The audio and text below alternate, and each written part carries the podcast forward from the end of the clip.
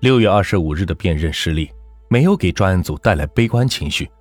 六月二十八日，专案组决定重新开始，警方再一次调查现场，再一次联系沈阳手机店老板江某和五幺八受害人等人。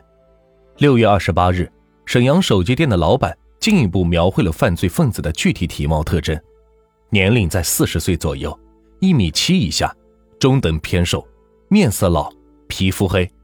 类似下岗打工人员，调查的情况符合原来的分析。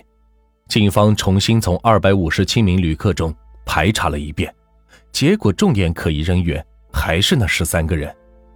在变态方面，警方又得到了新的情况：犯罪嫌疑人性格必定怪异，他常好说谢谢。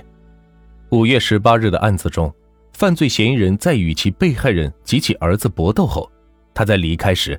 还与他的儿子握了握手，并且说了一句谢谢。与此同时，在五幺八的案子中，警方还掌握着非常重要的物证——松木棍和头套。其实那个头套不是严格意义上的头套，它是一个普通的黑色的跨栏背心改成的，在中间挖了两个窟窿，留给眼睛向外看。这个头套被抢下来后，警方在里面发现了三根毛发和一些汉字，这些。成了宝贝。辽宁省的 DNA 检测水平在国内是数一数二。锦州警方原在六月五日就把三根毛发带到沈阳做了 DNA 检验。非常不巧的是，沈阳的两台 DNA 检测设备都坏了，检验工作一度是停了下来。情况紧急，警方来不及等着设备修好，决定把三根毛发拿到公安部去检验。许多程序下来。结果一直在等待中。七月六日，专案组对十三名重要可疑人进行了测谎。测谎专家为许贵柱设计的七个题，他都有反常表现。接下来的两次中，他每次在测谎中都是还是出现问题，都是没有过关。许贵柱的可疑指数是不断的上升，这为警方寻找更多的证据提供了很大的信心和动力。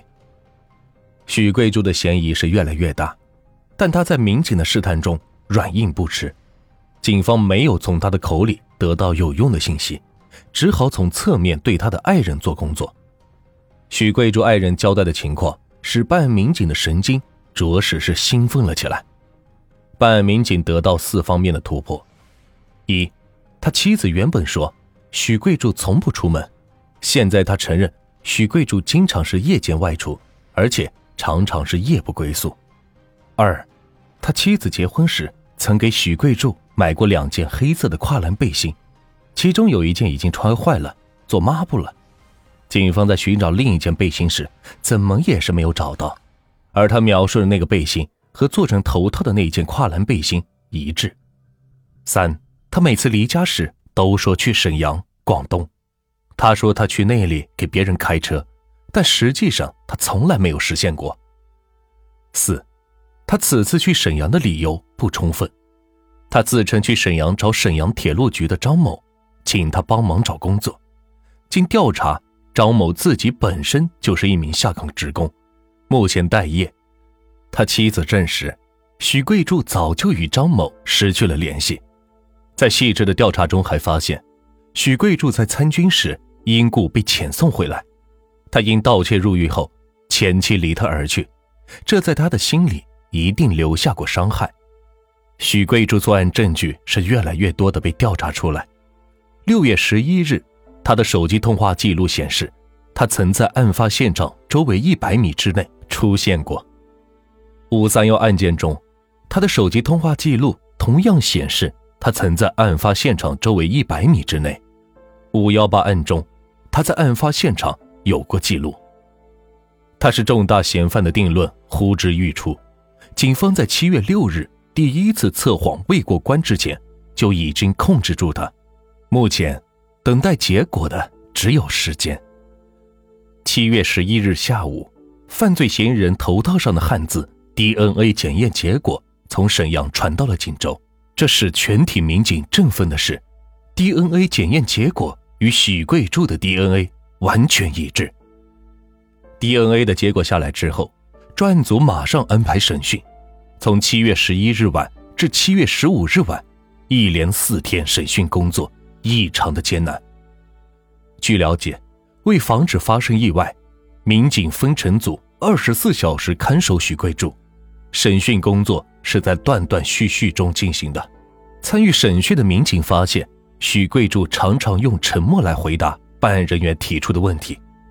锦州古塔公安分局的马建国局长这样描述做笔录的艰难：他变化无常，开始是编假话、编故事，不承认，草草承认。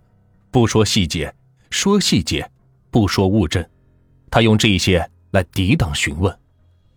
警方介绍，他对杀人的案子往往很痛快的承认，但对提及的性变态、变态狂等字眼是非常反感。每当提到这些字眼时，他常用低头、皱眉、叹气等动作表示出他的痛苦。